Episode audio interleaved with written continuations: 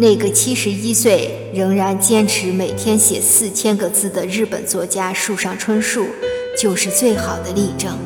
二十九岁才开始写作，刚开始写作时，每天要抽六十支烟，靠吸烟来集中注意力写作。久坐和吸烟迅速让他的身体衰败下来。树上春树意识到，如果要作为作家来度过自己的余生，那就必须要寻找到一个既能保持身体健康，又能灵感如涌泉的办法。从此，他开始了如军旅般规律的生活，每天凌晨四点半必须起床，给自己做个简单的早餐，吃完早餐就开始在电脑前写作。早晨的安静使得他脑子干净清醒，思如涌泉。每页四百字，写完十页就停笔，再想写也坚决不动了。写到十页写不出来了，也要发狠逼自己写完十页。三十三岁那年，他开始去跑步，每天十公里。就如他所说：“哪里有人会喜欢孤独？不过是不喜欢失望罢了。”这样的自律生活一坚持便是三十多年。三十多年来，树上春树基本上每年都有作品问世。如今七十一岁高龄的他，依然没有停止写作。这个世界上没有什么轻松的职业，也没有什么不幸的人生。眼前的生活可能不尽如人意，但也绝对没有那么糟糕。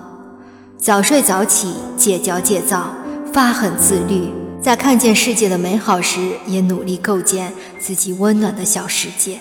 又狠又早，钵满盆满。前段时间，全网都在感谢的王家坝，就是安徽人的一个缩影。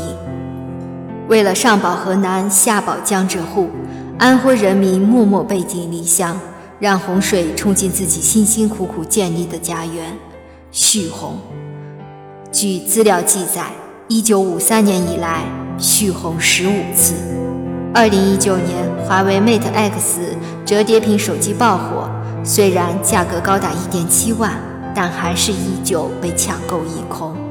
值得注意的是，Mate X 手机的屏幕是根正苗红的中国产屏幕，是中国企业京东方的杰作。早在二零零七年，合肥市人民政府就投入了全市三分之一的财政收入，支持研发液晶屏企业。刚创立的京东方连工资都发不出来，谁都不知道明天和倒闭哪个先来。就是在这样的形势下，合肥市政府一发狠，把正在建的地铁都停了，东拼西凑出来一百九十六亿元，硬塞给京东方，而京东方也没有辜负安徽的一片真心。从二零一八年开始，京东方就超越了三星和 LG。成为屏幕市场占有率第一的产业，合肥市政府在京东方身上也获得了超一百亿的回报。仅2020年第一季度，京东方液晶电视显示屏出货数量和出货面积继续保持着全球第一，国货骄傲不止华为，还有京东方。正是由于合肥一次又一次的狠心和眼光，使合肥的 GDP 从2005年的854亿到2016年的6274亿，十一年里翻了二十三倍。上一个十年里，比肩此壮举的唯有深圳。就像网友说的那样，中国最牛逼的风险投资机构其实是合肥市政府，靠着对自己的狠劲。对时代的敏锐把控，合肥在赚得盆满钵满的同时，也正是成为中国新一线城市的一员。无论是个人也好，政府也罢，当你真正下定决心做一件事时，全世界都会给你让步。你对自己要求越严格，对自己越狠，收获也会越可观。从来没有一蹴而就的成功。所有想要有所成就的人，都是在不停地打破自己的舒适圈，把渴望变成行动。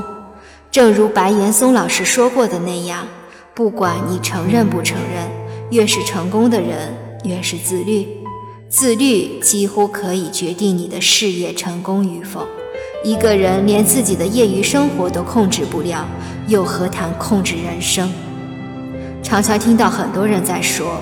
越是艰难的时候，越是要努力，但他们却往往忽视了，人生是场马拉松，无论逆境或顺境，都要认真努力。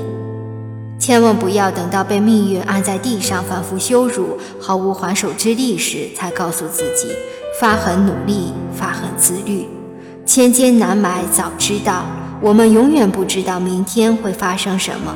我们唯一能把握的就是当下，对自己狠一点，严格的自律，未来一定在我们的掌控范围内。与君共勉。本文作者三月暖阳。主播小菊菊，关注我，爱你哦。